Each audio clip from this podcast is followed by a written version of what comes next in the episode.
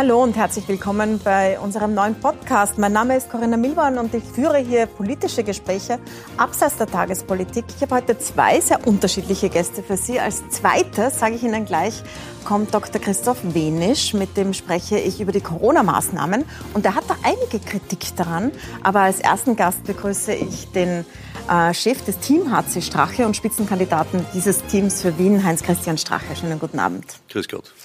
Ähm, ein Jahr Ibiza ist abgefeiert, aber vor uns steht der Urausschuss und wir haben uns gedacht, zwischen diesen zwei Daten führen wir mal ein Gespräch mit Ihnen jetzt zum Neustart Ihrer politischen Karriere. Und ich möchte auch beginnen mit diesem Urausschuss. Sie sind als einer der ersten geladen, also die ersten drei Gäste sind Florian Klenk, Sie und Johann Godenus.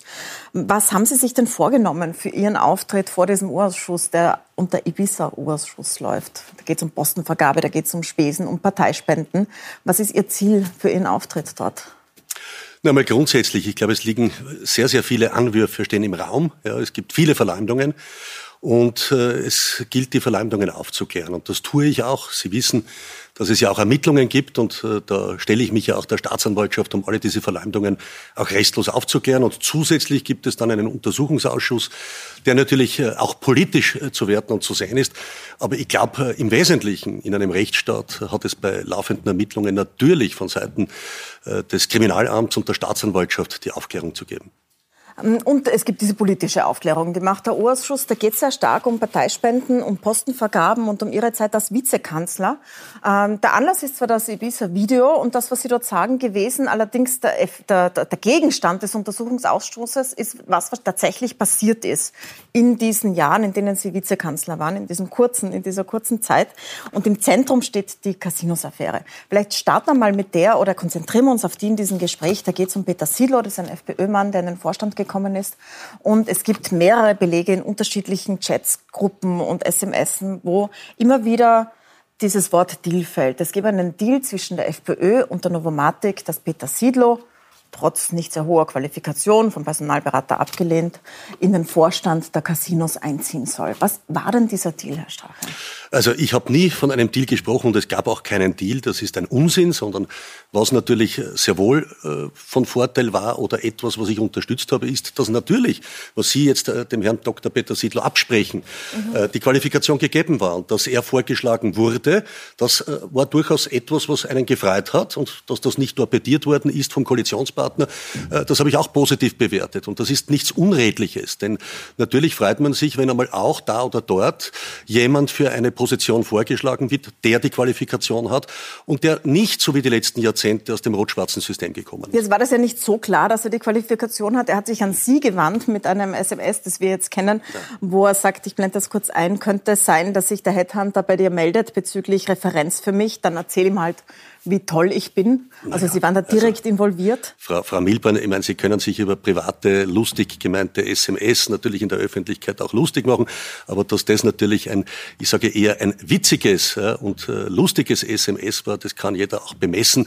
Äh, er hat, wie gesagt, äh, eine Prüfung gehabt, er hat die ganzen Qualitätsvorgaben auch erfüllt und er hat ja laut der, des Vorstandes auch, der, der, der, der Vorsitzenden auch der Casino Austria AG, die ja das dann zu bewerten gehabt haben, äh, letztlich auch besser abgeschnitten als äh, der bisherige Vorstand, nämlich der Herr Hoscher.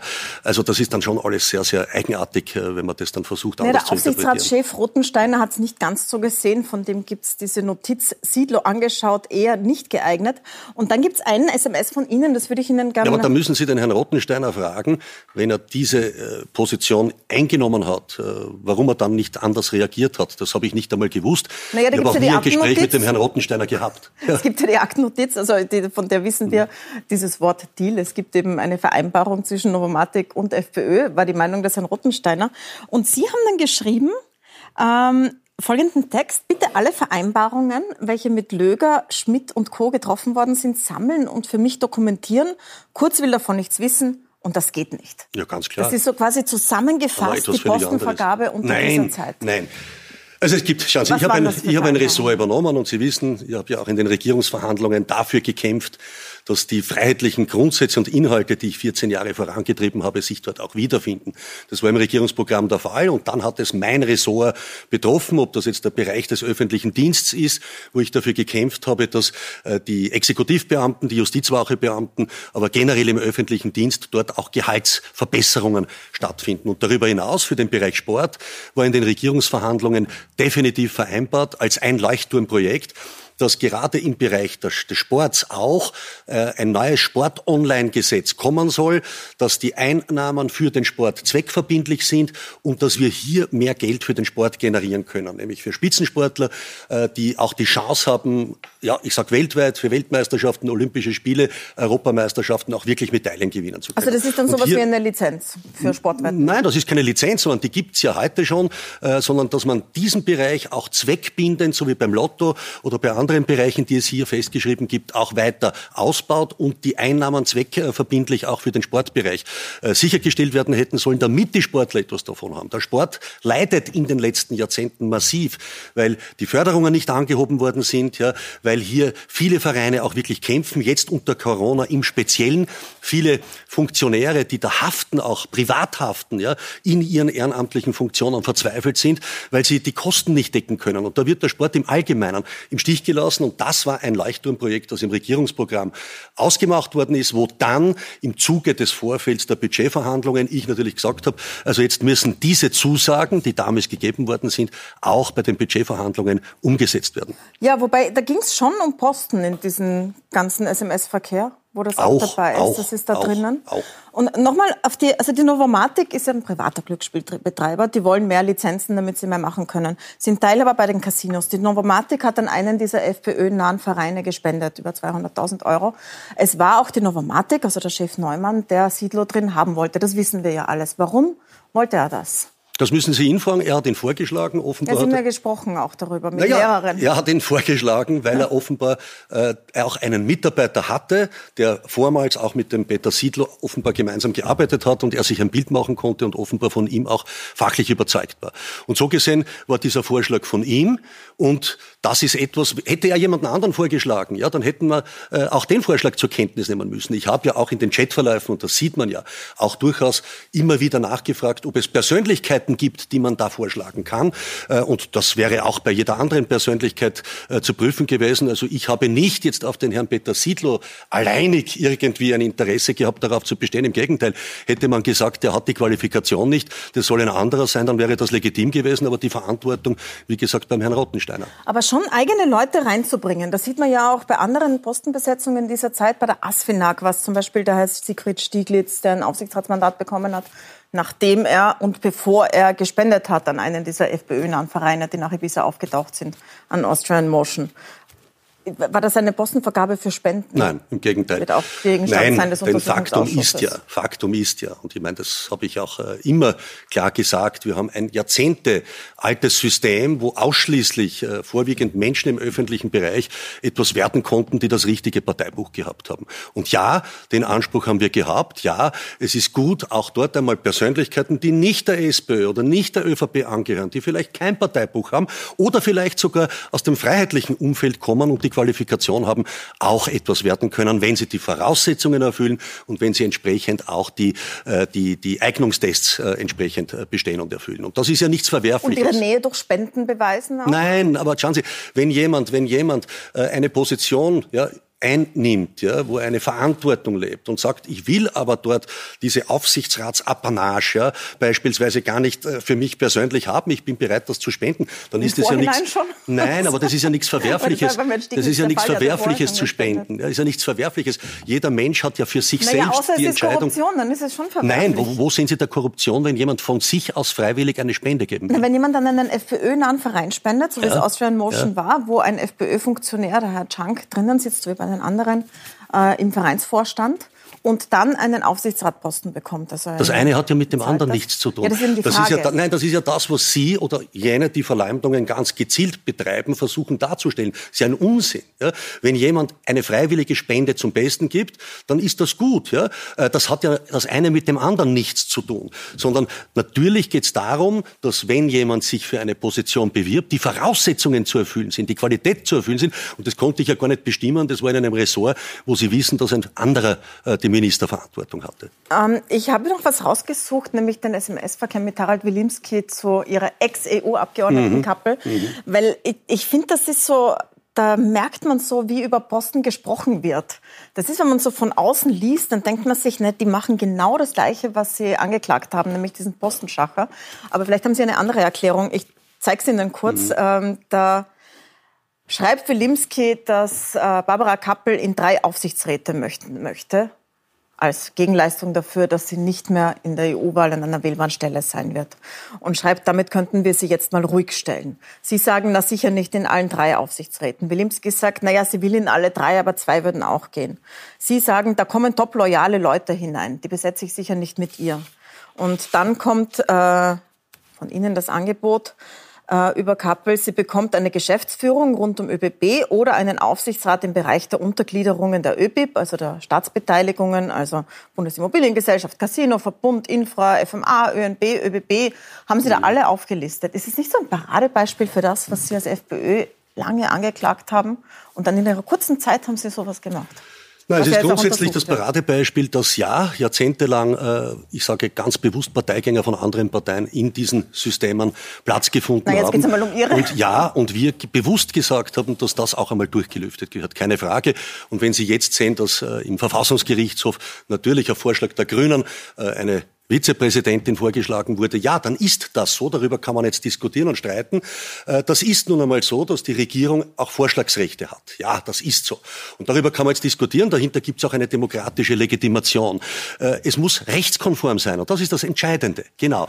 und wenn Sie jetzt, wenn Sie jetzt die Frau Kappel angesprochen haben, so ist das gut, dass Sie sie angesprochen haben, denn gerade in diesen Chatverläufen wird eines sichtbar, dass aufgrund Ihres Verhaltens als Europaabgeordnete im Europäischen Parlament Parlament, wo sie oftmals gegen die freiheitlichen Intentionen gestimmt hat, ich sie nicht mehr aufstellen wollte. Und das hat der Herr Wilimski. das ist eine reine Parteibesetzung. Ihnen. Ich sag's Ihnen der Herr Wilimski hat ihr das mitgeteilt und sie hat dann den Wunsch geäußert aufgrund ihrer Qualifikation und die hat sie ohne Zweifel da oder dort vielleicht für einen Aufsichtsrat vorgeschlagen zu werden. Warum nicht? Wenn sie die Qualifikation erfüllt, wenn sie auch die Ausschreibungen und die Kriterien erfüllt, dann ist das legitim. Wenn nicht, dann nicht.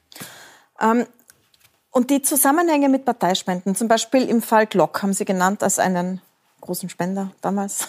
Und da wissen Sie, dass, da wissen Sie, da wissen Sie, da wissen Sie, dass ich mehrfach, da wissen Sie, dass ich mehrfach äh, auch äh, gerade aufgrund dieser Gerüchte, die ich dort verbreitet habe, auch klargestellt habe, dass ich dort auch im Gesamtkontext von Gerüchten über andere Parteien spreche, dass man Gerüchte gehört hat, wer aller anderen Parteien spendet und dass ich hier auch entsprechend Dinge gesagt habe, die nicht stimmen und das habe ich auch naja, richtig aber Sie haben gestellt. Sie dann in den Aufsichtsrat der Auswahlkontrolle geholt, obwohl Sie gerade Ich habe Sie nicht Monate in den Aufsichtsrat geholt, sondern der Minister Hofer hat Sie in den Aufsichtsrat geholt. Man sieht geholt. ja, dass Sie in sowas involviert waren, Herr Strache. Das ist ja Schauen Sie, ja, ja, grundsätzlich in einer Regierung, ja, gibt es inhaltliche Regierungsverhandlungen und es gibt dann auch natürlich in einer Regierung, und tun Sie nicht so, als wäre das jetzt unter ÖVP Grün nicht der Fall, natürlich auch Vorschlagsrechte der Minister, um eine gewisse Koalitionsebene auch sicherzustellen, wenn ein ÖVP-Minister ein Ressort hatte und Aufsichtsräte äh, vorschlagen konnte, beziehungsweise dort auch in Hearings gegangen sind, dann hat der eine Koalitionspartner äh, in seinem Ressort zwei Drittel vorgeschlagen vorgeschlagen und der andere Koalitionspartner ein Drittel. Das ist gang und gäbe seit Jahrzehnten.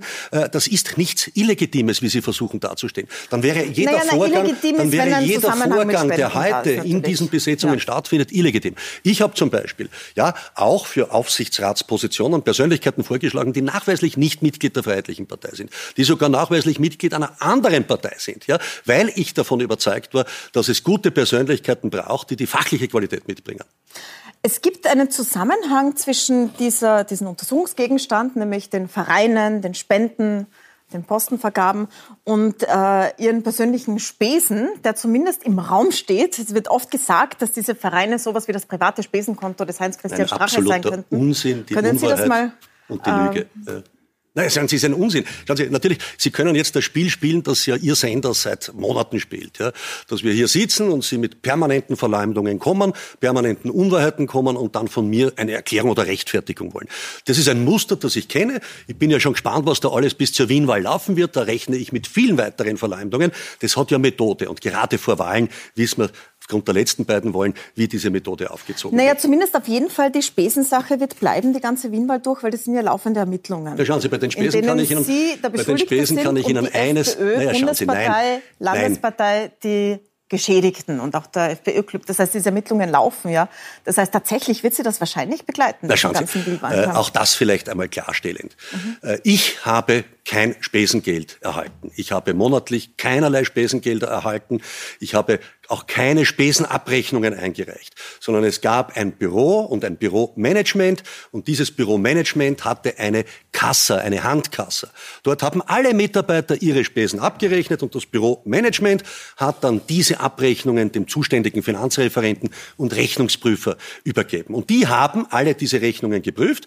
Dort, wo es eine private äh, Ausgabe gab, gab, wurde es verrechnet und dort, wo das einen beruflichen Hintergrund hatte, gab es eine Genehmigung. Diese Genehmigungen sind geprüft. Bei allen Parteitagen hat es Entlastungen gegeben. Da müssen Sie mit den Verantwortungsträgern reden, die diese Rechnungen, die von einem Büromanagement abgearbeitet und übergeben worden sind, geprüft und genehmigt wurden. Das, ja, das hat nichts mit mir zu tun. Dass Ihr Büromanagement, also Ihre Büroleiterin, ja, ja. ausgesagt hat und gesagt hat, es gab eine doppelte Buchführung und dass äh, der Vorwurf ist, dass Sie, also nehmen wir ein Beispiel, es gibt einen Vorwurf, Sie hätten sich Gucci-Schuhe gekauft. Ein Schwachsinn, ja.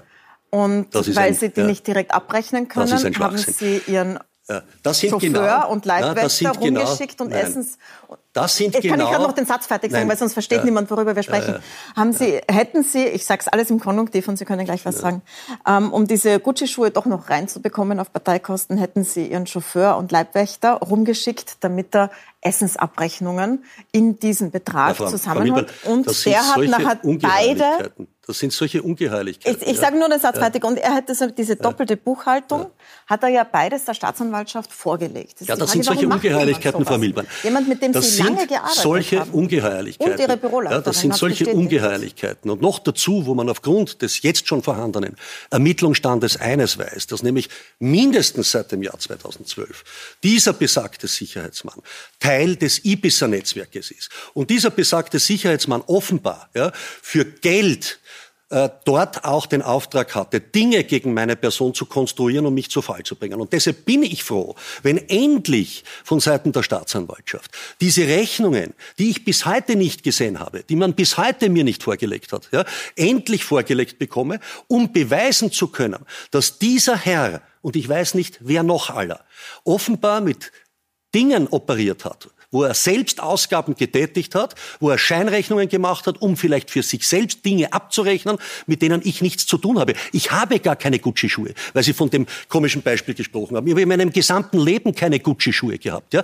Und das zeigt alleine, wie unsinnig das ist. Ja? Aber genau so ja, wird Ich habe jetzt gerade nachgeschaut, ob ich ja? welche finde auf Fotos, aber Nein. was ich gesehen habe, ist auf dem neuen Kronenzeitungsfoto, mhm. auf dem mhm. Cover, da haben Sie einen mhm. Gucci-Gürtel. Ja. Da habe ich ja, gerade nachgeschaut, ja. das ist ein neuer, der kann nicht davon da kommen, kostet 300 Euro. Ja, das ist ein Gürtel, den ich geschenkt bekommen habe. Wie machen Sie es jetzt denn mit ja. Ihren Spesen? Also wie machen Sie es jetzt? Äh, Schauen Sie, noch einmal, ich habe meine privaten Ausgaben immer privat gedeckt. Und das als Parteichef, ja, äh, Sicherheitsausgaben, äh, Reisen beruflicher Art, Nächtigungen beruflicher Art, Essen, Einladungen, dass solche Sachen gedeckt sind. Also wenn das nicht gedeckt wäre, Frau Milborn, äh, wie soll sich denn ein Parteichef überhaupt seine Arbeit finanzieren? Finanzieren. So weit wollte ich gar nicht gehen, aber dann, wenn Sie es jetzt sagen, Ihnen, aber na, der Mietzuschuss. Oder zum Beispiel ist in diesem, hört man von Ermittlern, äh, von ihrer Hochzeit sind Teile der Rechnungen, zum Beispiel die Luftballons, ist die Rechnung an die Partei gegangen. 2500 Euro für die Wohnung. Ich wollte das jetzt gar nicht einbringen, weil eine Partei kann haben Spesen zahlen, wenn sie wollen, aber nachdem Sie gesagt haben, das genau. Private haben Sie immer privat gezahlt, diese Sachen sind ja auch noch da. Genau, alles ist auch geprüft worden und dann unterteilt worden in privat, das bezahlt worden ist, oder eine berufliche Genehmigung, wenn man einen beruflichen Hintergrund auch hier gesehen und akzeptiert hat. Das ist die Wertung von Finanzreferenten und Rechnungsprüfern und das obliegt nicht mir. Das heißt, Sie haben gesagt, anderen. die Hochzeit ist wichtig für Faktum die Partei, deswegen ist, fallen wir Faktum ist, was immer wieder auch falsch in den Raum gestellt wird. Ja, ich bin, wie Sie wissen, 2005 Bundesparteiobmann geworden. Ja, ich habe damals äh, als Clubobmann ein Gehalt bekommen, das waren über 5.500 Euro netto pro Monat. Und ja, es gab damals auch Situationen, wo nicht nur ein Generalsekretär, sondern auch Mitarbeiter, die ein Mandat hatten und zusätzlich ein Gehalt über die Partei bekommen haben, mehr verdient haben als der Chef, der aber Tag und Nacht unterwegs gewesen ist. Und das war auch der Hintergrund, warum man gesagt hat, da sollten wir auch für die repräsentativen Notwendigkeiten, die ein Parteiobmann hat, was seine Wohnung betrifft, was dort Einladungen betrifft, bevor er irgendwelche Hotelsuiten buchen muss für solche Treffen, dort auch einen Kostenanteil übergeben als eine Funktionsgebühr, wenn Sie so wollen, die ich dann auch über meinen äh, Steuerberater als Gehaltsbestandteil versteuert habe. Etwas völlig korrekt ist. Da können Sie jetzt sagen, na, der verdient zu viel, der hat das nicht geleistet, dem steht das nicht zu. Die Debatte können wir dann gesagt, gerne das führen. ist eine Debatte ja. zwischen Ihnen und Ihrer Partei. Das ist Nein, das ist keine Debatte zwischen mir und meiner Partei, haben. sondern das zeigt, wie leider meine Nachfolger ja, die Dinge geprüft und genehmigt haben, offenbar heute teilweise mit Schmutz werfen und mit Verleumdungen um sich werfen, die nicht schön sind und die in Wahrheit auch zurückzuweisen sind. Heute ist auch eins gekommen. Da ist herausgekommen, Sie hätten eine Rechnung über 10.000 Euro für die Überwachung Ihrer Ex-Ehefrau an die Partei verrechnet im Jahr 2005, 2006, ganz am Anfang Ihrer Obmannschaft. Und jetzt wollen Sie von mir zu einem zutiefst privaten Thema, wollen Sie jetzt einen Kommentar? Naja, dadurch, Nein, dass es eine, an die Partei gegangen ist und die Partei es gezahlt hat, ist es nicht mehr so privat. Sie werden verstehen, dass ich zu einem auch zutiefst privaten Thema sicherlich jetzt keinen Kommentar abgebe. Schön ist, dass ich zu meiner ehemaligen Frau ein sehr gutes Verhältnis habe. Darüber bin ich auch froh, denn wir haben zwei gemeinsame entzückende Kinder und ich finde das auch gut. Und ich finde es insofern schäbig, dass eine ein Boulevardblatt, ja, dann äh, offenbar aus äh, den Akten der Staatsanwaltschaft dann solche Geschichten kreiert und dann auch noch versucht, ich sage sehr schmutzig, ja, hier die Familie irgendwie auch hineinzuziehen. Das ist nicht schön, das ist nicht gut, ja, aber gut, man muss es zur Kenntnis nehmen. Da habe ich schon vieles erlebt und werde wahrscheinlich noch vieles erleben. Aber ich glaube, da kann sich auch jeder sein Bild machen. Faktum ist, ich werde dazu keinen Kommentar abgeben, außer dass alles korrekt und legitim verlaufen ist. Ich vermute jetzt einmal, dass Sie in diesem kommenden Wahlkampf sehr transparent umgehen werden mit Spenden. Glauben Sie, ich bin, ich Sie bin der transparenteste Politiker Österreichs, Frau. Milborn. Deswegen frage ich Sie jetzt, ähm, wer spendet jetzt und woher bekommen Sie jetzt Ihr Gehalt? Sie sind jetzt äh, Spitzenkandidat, aber nicht Gemeinderat. Nicht Na, falls es Ihnen schon aufgefallen ist, ist ja schon öfters auch in den Medien gestanden, bin ich seit 1. Oktober Unternehmer und verdiene als Unternehmer zum Glück auch ein Geld. Ja, und arbeite als Unternehmer und habe es geschafft, mich wieder selbstständig zu machen. Ich komme ja aus der Selbstständigkeit, bevor ich in die Politik gegangen bin und bin jetzt wieder in der Selbstständigkeit. Und das ist auch gut so und das möchte ich auch in Zukunft aufrechterhalten. Wollen Sie uns sagen, was Sie machen als Unternehmer? Ja, ich habe eine Consulting-Firma und ich äh, begleite Kunden Sie Projekte. ja, ich Beispiel? Mhm. begleite Projekte, Entwicklungsprojekte, Firmenprojekte, die ich in der Begleitung auch sicherstelle und natürlich äh, auch, äh, ich sage, Finanzierungen versuche für gewisse Projektentwicklungen möglich zu machen. Sie haben als eines Ihrer Themen das äh, Thema Corona, ähm, das Sie jetzt in diesen Wahlkampf einbringen. Damit möchte ich mit Ihnen enden, weil jetzt ja gleich Mhm. ein Spezialist kommt. Sie kritisieren die Maßnahmen der Regierung sehr stark. Und mir ist jetzt aufgefallen, Sie haben sich mit einem Unternehmer ähm, eine Aussendung gemacht der sich vor das Bundeskanzleramt gestellt hat. Das ist mir jetzt deshalb aufgefallen, weil es ja wirklich Zehntausende jetzt gerade trifft, die sehr, sehr leiden darunter, dass sie nicht arbeiten dürfen. Und Sie haben sich Theodor Böhm ausgesucht. Das ist ein, äh, der hat ja ein Buch geschrieben, deswegen weiß man das, äh, Sie auch. Ein ehemaliger Rotlichtkönig, war dreimal im Gefängnis, einmal wegen Mord sehr lange, äh, betreibt jetzt eine Boxschule. Und jetzt habe ich mich gefragt, Warum haben Sie gerade den ausgesucht, um ihm 500 Euro zu geben und mit ihm die Aussendung zu machen? Ich mir nicht Bei der Auswahl von. Zehntausenden, die, Ja. Nein, schauen Sie, das ist ja wieder, das ist ja wieder das typische Spiel. Ne?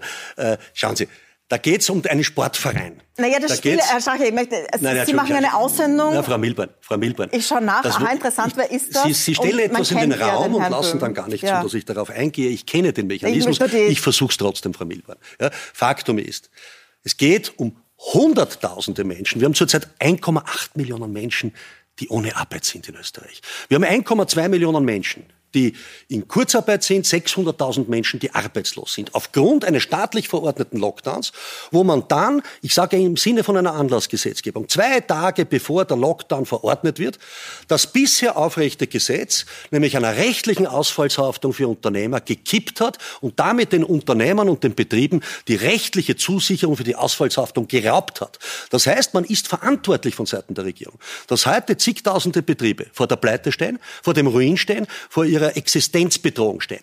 Und dann gibt es Personen, die dagegen protestieren, und da gibt es viele, dieser Herr hat sich vor dem Bundeskanzleramt für seinen Sportverein, im Übrigen ein sehr erfolgreicher Boxsportverein, wo ich die erste österreichische Weltmeisterin, die Frau Vorberger, das Golden Baby, unterstützt habe, so wie ich den Boxsportverein auch als Sportminister unterstützt habe und zum Glück eine österreichische Weltmeisterin daraus entstanden ist. Ja. Es geht um den Verein und die zigtausende Funktionäre und die Sportler dahinter. Denn die sind heute die Leidtragenden. Die bekommen keine Hilfe von der Republik. Die bekommen keine äh, Kredite über die Banken. Die bekommen keine rasche, unbürokratische Hilfe, die seit Monaten von Seiten der Regierung angekündigt wird. Und darum geht es, diese Menschen nicht im Stich zu lassen. Nicht um den Fall Herrn Böhm, den Sie versuchen als Fallbeispiel und ich hätte ihm geholfen. Nein, ich habe dem Verein... Ja, sind die Aussendung gemacht. Dazu. Dem Verein und dem Sport habe ich geholfen und er hat zu Recht stellvertretend für zigtausende äh, Vereinsfunktionäre, aber auch Unternehmer äh, einen Hungerstreik dort auch äh, sichergestellt. Und Sie wissen selber, dass äh, vormals auch, ich glaube, sein Buch in in vielen Medien, auch in der Kronenzeitung, äh, ganz groß auch äh, beworben wurde und Klar, seine Aufarbeitung. Kennt man, kennt man ja. ja. Genau. Ja. Äh, zum Abschluss noch, weil wir ja jetzt quasi schon im Vorwahlkampf stehen. Wie viel Geld werden Sie für den Wahlkampf haben? Man weiß, so ein Wien-Wahlkampf kostet Millionen oder zumindest geben die meisten Millionen dafür aus. Wie viel Geld veranschlagen Sie und woher werden Sie es nehmen? Ja, das ist ja genau der Punkt. Wir machen das als Idealismus. Und ich bin ja auch so weit, dass ich sage, wenn ich ein Mandat annehmen werde, dann werde ich in Zukunft mein Mandat spenden.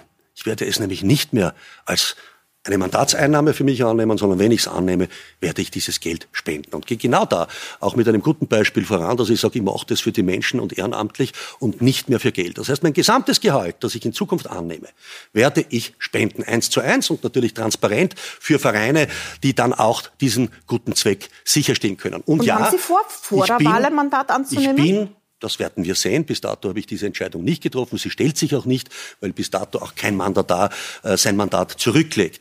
Faktum ist, wir machen das aus Idealismus, wir machen das ehrenamtlich. Wir haben in der Partei kein Geld, außer wenige äh, äh, Mitgliedseinnahmen, die jetzt eintrudeln schon langsam. Es sind ja bereits über viereinhalbtausend Mitglieder österreichweit. Das ist gut.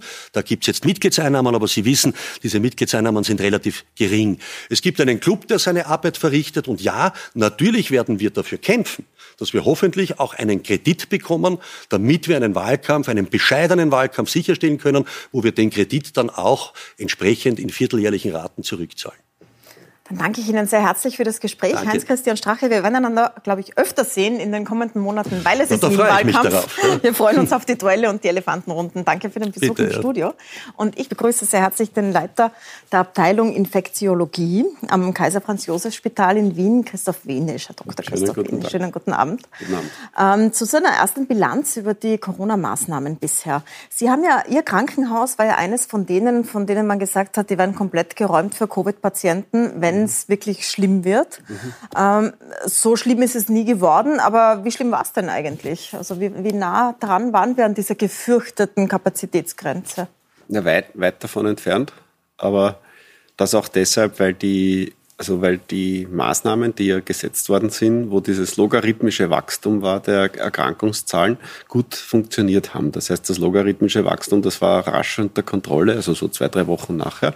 Und dadurch kam es äh, nie dazu, dass diese Kapazitätsgrenze äh, erreicht worden ist. Das heißt, wir haben es in, in Wien ja so organisiert, dass nicht nur ein Krankenhaus irgendwie zuständig ist, das geht auch gar nicht, sondern wir sind ja in einem Krankenhausverbund und so war halt ein Stufenplan, da war zuerst das eine, dann das nächste und dann das dritte zuständig und dann diese letzte Stufe, wo wirklich alle Krankenhäuser hätten zuständig sein sollen, das wurde nie erreicht. So war zum Beispiel im Wilhelminenspital oder auch in der Rudolf Stiftung oder auch im Krankenhaus Nord, da hat es gar keine Covid-Betreuungs Nachwuchsbedarf gegeben, weil diese Patienten eben in anderen Krankenhäusern untergebracht werden konnten.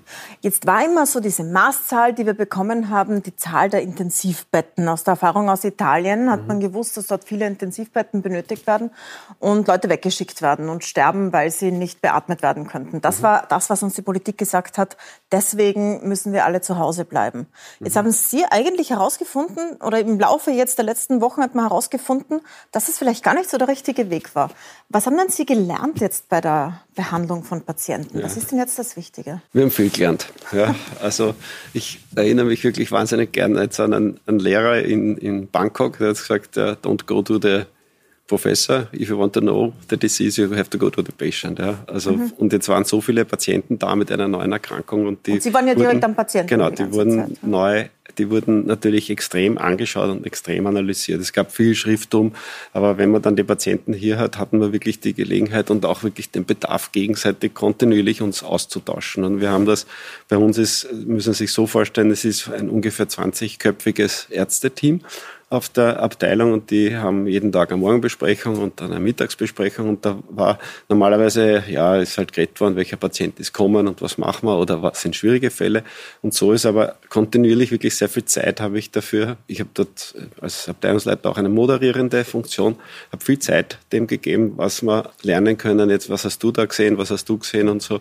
Und da haben wir im Wesentlichen haben wir mal das erste Mal ähm, äh, entdeckt, dass wir vermeiden sollten, möglichst die Intubation. Also das heißt, Intubation, das Intubation ist, dass man so einen Schlauch reinbekommt genau, und du, im Intensivbett genau, liegt, oder? Ja. Mhm. Und da gab es eben was, was davor gemacht werden kann, wo letztlich so eine Überwachung nur der Sauerstoffsättigung notwendig ist. Das heißt, da ist viel weniger Aufwand von Seiten jetzt des Krankenhauses, also Pflege Personal und Ärzte und auch viel weniger Belastung für den Patienten notwendig. Also man muss dem jetzt nicht irgendwelche Dinge in die Hohlvenen hineinstecken oder einen Plastikschlauch in die Lunge und muss auch diese Lunge nicht mit so einem Überdruck beatmen. Ja. Wenn, wenn man diesen Hochfluss Sauerstoff, den wir frühzeitig nämlich schon beginnend ab, ab März den Patienten angeboten haben und siehe da, das war erfolgreich. Ja. Das, war, das konnte man damals nicht wissen. Wir haben überlegt, haben so theoretische Überlegungen gehabt, auch äh, mit anderen Kollegen. Da möchte ich dankend den Professor Kramer ähm, erwähnen, ja, der da eine Inspiration gewesen ist, letztlich das einmal ganz einfach zu probieren. Äh, auf Basis der Behandlung dieses akuten Lungenversagens, was äh, die, diese Virusinfektion verursacht.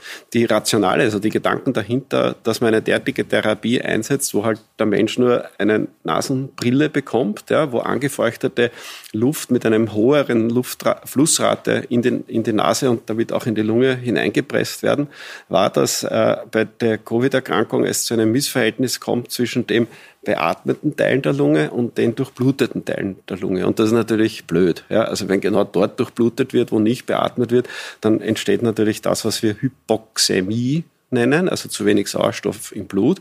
Und wenn das ein gewisses Maß unterschreitet, dann kann das auch zu einem hypoxischen Schaden verkommen. Das heißt, das heißt Organe dieser globale Run um Beatmungsgeräte war gar nicht richtig. Das wusste man damals nicht, aber das wusste man initial nicht, ja, weil die Italiener einen anderen Approach hatten. Die hatten eben diese frühzeitige Intubation gehabt, was man typischerweise auch bei einem Lungenversagen, wenn das Fodriant verläuft und wenn die Lunge ganz steif wird, macht. Ja, nur ist es so bei Covid, dass diese steife Lunge, die normalerweise ähm, eben entsteht bei einer schweren Lungenentzündung, hier nicht in den frühen Stadien entsteht, sondern erst im Verlauf später entstehen kann. Ja?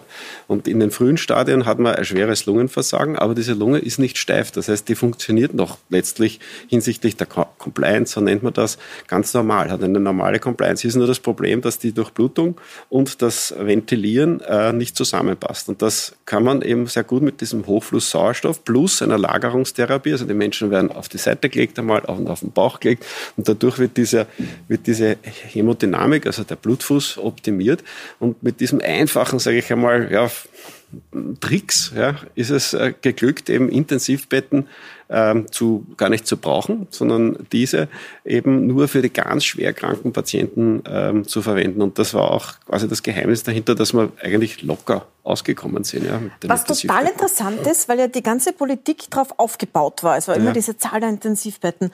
Das heißt aber, was heißt denn das jetzt für die nächste Welle? Also wenn jetzt im Herbst, wenn wir jetzt, wie alle annehmen, vielleicht die Erkrankungen wieder steigen, dann sind die Intensivbetten sozusagen nicht mehr die Maßzahl, die wir im Auge behalten müssen. Nein, nein, also für Covid nicht, ja, sondern das sind Überwachungsbetten, das ist völlig ausreichend. Das ist, das ist das, was wir brauchen. Da können wir den Patienten, den Menschen wirklich am meisten damit helfen. Und das ist das, wo wir auch jetzt die ganze Strategie drauf aufbauen. Und ich bin mit der Gesundheit Österreich, die plant das für das Bundesministerium auch in Kontakt, um diese Erfahrung einfließen zu lassen, dass wir eben Überwachungsbetten haben für die Patienten, die in einer höheren Fallzahl vielleicht anfallen dann im Herbst, wissen, wissen wir ja nicht.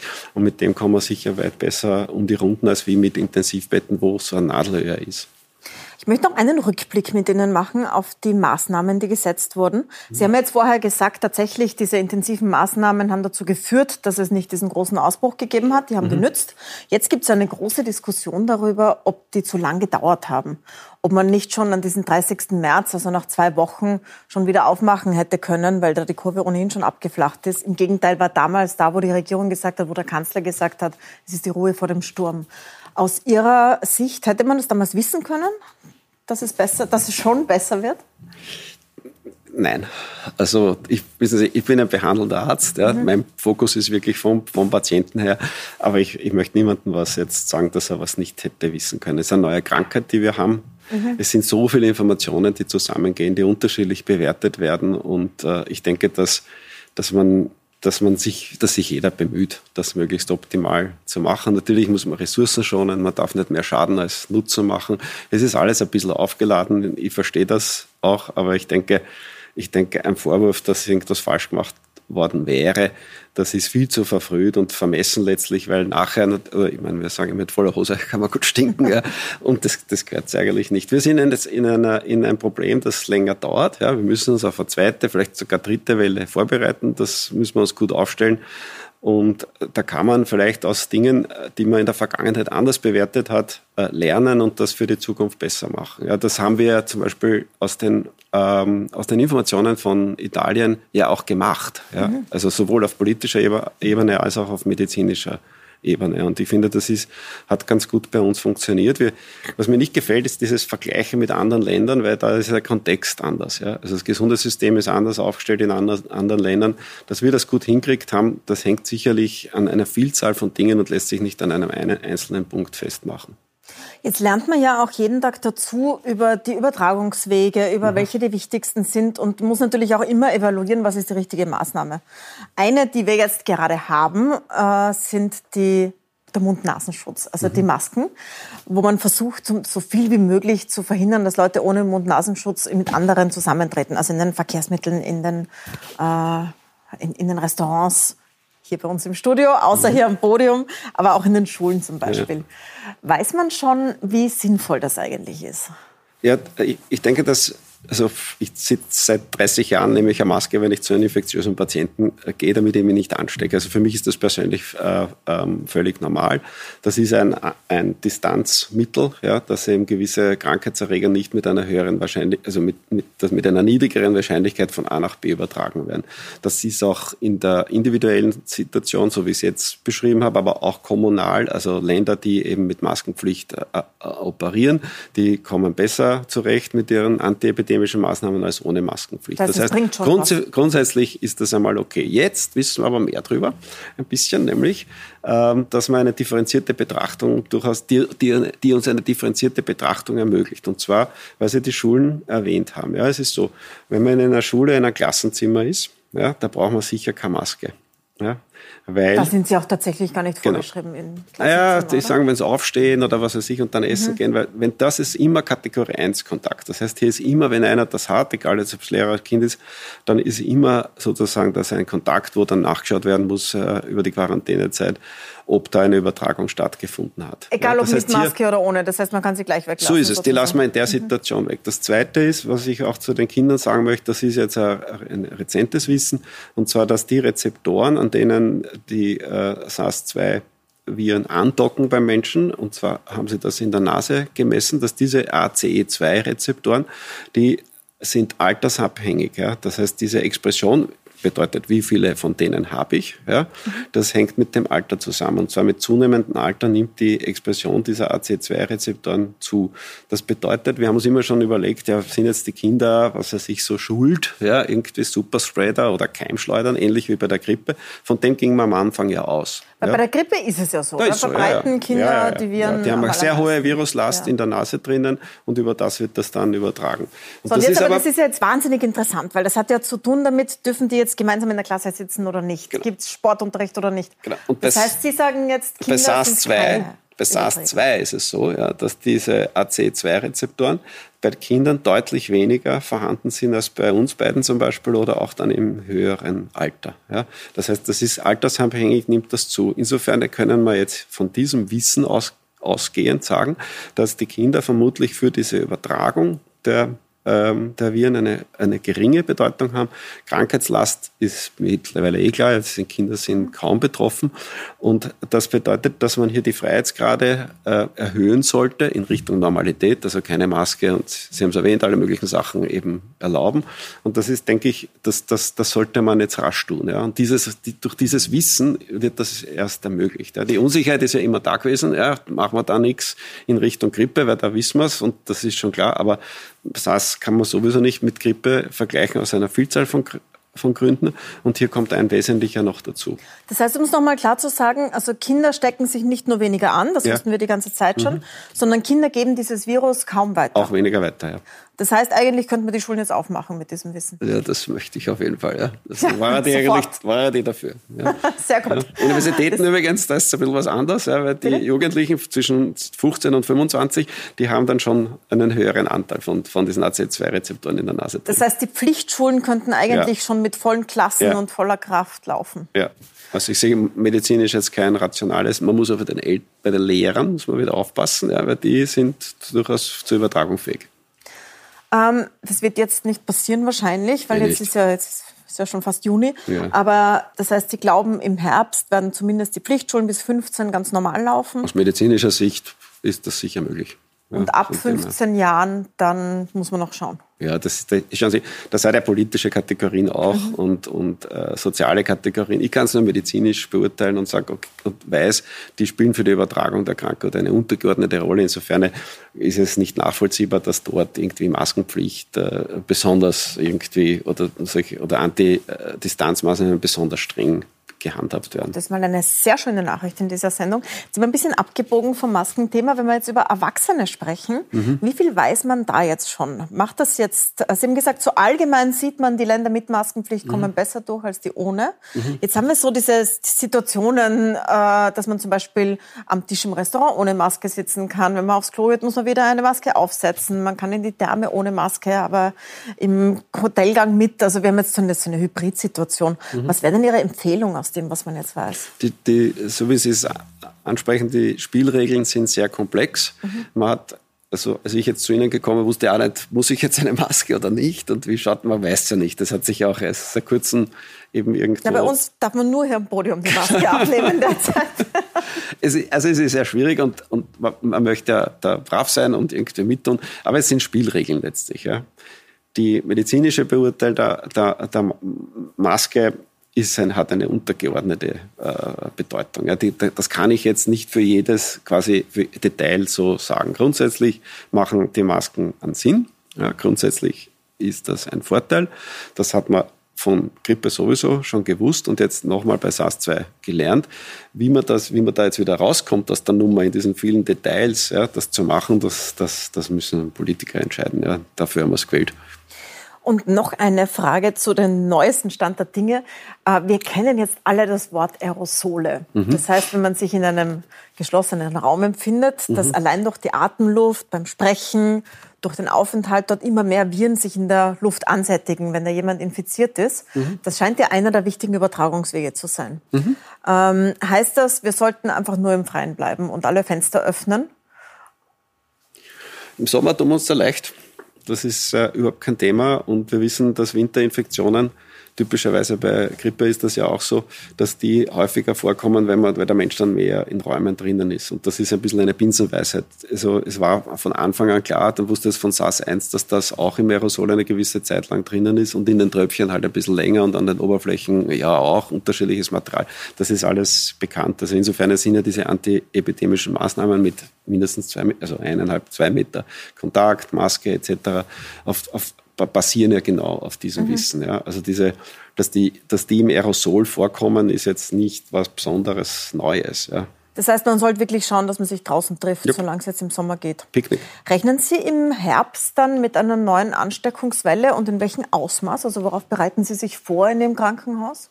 Ja, wie, wie schon erwähnt, wir tun den Anteil der Überwachungsbetten, das tun wir erhöhen ja, und zwar in einem Verhältnis 1 zu 1. Ja, das, das, das ist die wesentliche Vorbereitung. Das Netzwerk, wie wir in den verschiedenen Krankenhäusern sind, das ist ja stabil und hat äh, gut funktioniert. Weitere Vorbereitungen machen wir eigentlich nicht. Es gibt jetzt viele, die hört man, die nicht ins Krankenhaus gegangen sind aus Angst äh, vor Ansteckung, wegen ja. der allgemeinen, allgemeinen Aufruf zu Hause zu bleiben. Und zumindest einzelne Fälle sind mir schon bekannt geworden von verschleppten, nicht erkannten Krankheiten zum Beispiel. Mhm. Deswegen. Ähm, wie sieht es denn jetzt aus in den Krankenhäusern? Also soll man, oder bei den, in den Arztpraxen, soll man vorsichtig sein oder soll man reingehen?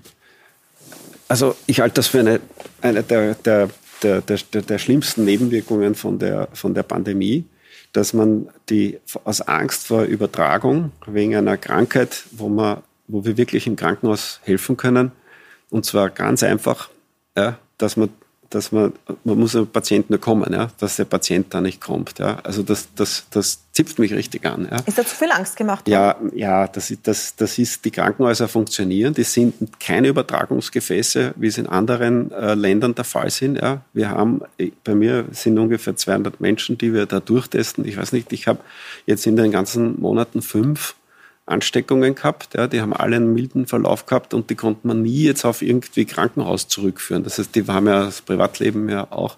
Das heißt, das, das, das Krankenhaus ist nicht der Ort, wo man sich ansteckt. Und diesen Semmelweis, ja, das Krankenhaus, da gehst nicht hin, da wirst krank, das darf man nicht machen. Wenn man Krankheit hat, die krankenhauspflichtig ist, ich habe zum Beispiel im Kopf jetzt einen Fall von einem äh, zweijährigen Mädchen, wo die Mama hat so Angst gehabt und das hat Kopfschmerzen und Fieber und ja, dann ist nicht ins Krankenhaus, ist schlechter geworden und dann ist sie quasi schon sterbend mit einem Ausschlag, mit einer, mit einer Meningitis im Krankenhaus. Ich meine, da geht es wirklich um die Zeit, ja, und gut hilft, wer schnell hilft. Und wenn uns die Angst da im, im, äh, im, da, im sozusagen dazwischen ist, ja, zwischen dem, was man helfen kann und dem, dem Kind kann es einfach ein Antibiotikum geben und dann ist er gesund wieder, ja, dann ist das, das ist, das müssen wir wirklich rasch hinkriegen. Ja. Die Krankenhäuser sind okay ja, die funktionieren für alles, was wir brauchen.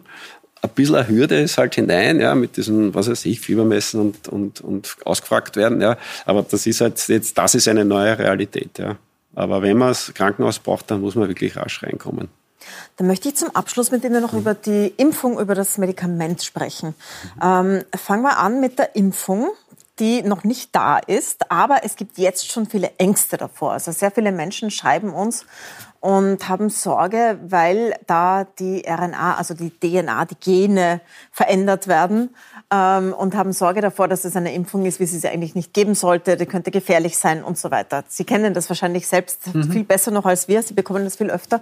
Können Sie uns das mal aufklären? Wie ist das mit diesen DNA, mit diesen Genen und dieser Impfung? Also erstens bei der Impfung, das wird, das wird noch einmal schwierig sein, ja, weil die Antikörper, die jetzt äh, gebildet werden nach einer Covid-19-Infektion, weiß man noch nicht, wie lange die produktiv sind. Ja, mhm. eh klar ja, weil die Krankheit halt so kurz erst gibt. Das bedeutet auf der anderen Seite, dass für die Impfstoffentwicklung man nicht weiß, wenn so protektive Antikörper gebildet werden jetzt von dem Immunsystem, wie lange halten die? Ja? Muss ich jedes Jahr impfen und so weiter. Das, was Sie ansprechen, ist, dass äh, verschiedene Viren, und zwar andere, zum Beispiel Adenoviren, ja, das sind so Viren, die machen einen Schnupfen oder eine, eine Bindehautentzündung, die werden als Vektoren verwendet, wo halt genetisches Material von Coronaviren irgendwie zusammengepackt ist. Und da gibt es dann eine Vermischung. Ja, aber da mischt sich ein Virus mit dem anderen Virus. Dann mischt sich jetzt nicht das Genom des Virus, ja, wurscht jetzt welches, mit dem des Menschen, ja, sondern das sind Viren, die ganz einfach nur als Vektoren verwendet werden, um hier eine Immunantwort äh, zu generieren. Das Problem bei, der, bei Impfungen ist ja grundsätzlich, dass der dass unser Immunsystem super ist. Ja? Das heißt, dass, wenn da zu wenig reingeimpft wird, dann ignoriert der Körper das und es passiert mit der Impfung gar nichts. Ja? Außer, dass die Nadel im Oberarm halt Urweh dann hat. Ja? Und vielleicht kriegt man einen blauen Fleck. Ja? Äh, das heißt, das Wichtige ist, dass da das Immunsystem angeheizt wird in eine Richtung, dass möglichst ein guter Schutz besteht und dass dieser Schutz möglichst lange besteht. Ja?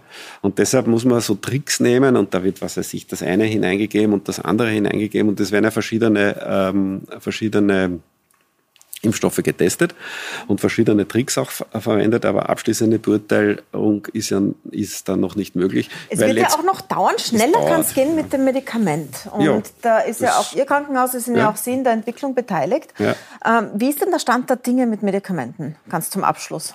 Also ganz stolz bin ich, dass wir, ich glaube jetzt heute fünf Patienten mit ACE2 behandelt haben. Das ist diese Penninger Substanz. Ja. Das ist was, äh, das ist, das, das, das läuft diese doppelblind randomisierte Studie. Das wäre wirklich eine perfekte kausale Therapie. Also wenn das funktioniert, das, das ist quasi die biologische Therapie, die funktioniert. Und da müssen wir rasch weiterkommen. Das ist aber handvoll und eher, sagen wir mal, exklusiv und High-End. Ja, das, was man jetzt schon hat und ja, seit zwei Monaten eigentlich, ist das Remdesivir. Und das Remdesivir, das hat jetzt äh, letzte Woche gab es eine Publikation, wo doppelblind randomisiert, zweimal 500 Patienten, also wirklich aussagekräftige Gruppe analysiert worden ist. Und da ist das Ergebnis, ich vergleiche das jetzt einmal ein bisschen salopp, ähnlich wie bei dem Oseltamivir, Tamiflu für Grippe, dass die Krankheitsdauer eben verkürzt wird, ja, um fast eine Woche, ja, und dass die Sterblichkeit von 11 Prozent in dieser Gruppe, wenn man das nicht kriegt, auf 7% reduziert Was sehr erfolgreich ist eigentlich. Das ist super erfolgreich. Das ist eine Sensation. Was man in der Subgruppe aber sich anschauen muss noch, ist, wo wirkt das besonders gut und wo wirkt es eher nicht so gut. Ja? Und sind da genügend Patienten drinnen, dass die Kraft der Studie ausreicht, um zu sagen, ja, das glauben wir jetzt oder das können wir nicht glauben. Und da ist leider die, die Fallzahl noch zu gering. Ja. Also wir haben diese, gerade diese Gruppe, die, die wir jetzt ähm, äh, als besonders kritisch sind, das sind eben die, die an der Grenze zwischen der Normalpflegestation ist. Das bedeutet ja der wird ohne Therapie gesund. Ja? Und die, die auf der Intensivstation sind, wo es dann sogar bis zur Organtransplantation gehen kann, also wo wirklich irrsinnig viel Aufwand ist und, und die Sterblichkeit äh, auch ein Thema ist, dass genau diese Zwischen, dass diese, dass diese, diese Zwischengruppe am wenigsten, am wenigsten Patienten da drinnen hatte. Ja? Also das, das heißt, ist eine Kritik. Noch, aber Sie ja, sind gute Dinge, ja. sehe ich. Dranbleiben muss man da, ja. Und ich, also was wir jetzt geben, das Remdesivir, wir haben, wir haben da ein sogenanntes Early Access Programm. Das heißt, wir können die Wienerinnen und Wiener, die die Krankheit haben und schwer, schwer genug erkrankt sind, dass sie sich das verdienen, die kriegen das dann. Die kriegen dann auch allfälliger Rekonvaleszentenplasma dazu. Und wir haben jetzt hier, äh, ich mache das jetzt noch nicht abschließend sagen, aber das Gefühl, ja, das ich halt vom Krankenbett habe in den letzten Wochen, ist, dass wir da wirklich deutlich besser geworden sind. Ja. Also dass wir wirklich quasi schwerkranke Patienten, dass wir das vermeiden können, dass das einen, einen schlechten Verlauf wirkte. Ein Gespräch voller guter Nachrichten. Ich danke Ihnen sehr, sehr herzlich für den Besuch, Herr Dr. Wenisch. Danke. Ihnen danke ich herzlich fürs Zusehen. Wenn Sie es nochmal anschauen wollen, schauen Sie auf Seppen oder auf Puls24.at oder auch als Podcast gibt es uns auf äh, Spotify und auf FIO. Und damit sage ich danke fürs Dabeisein im Namen des gesamten Teams.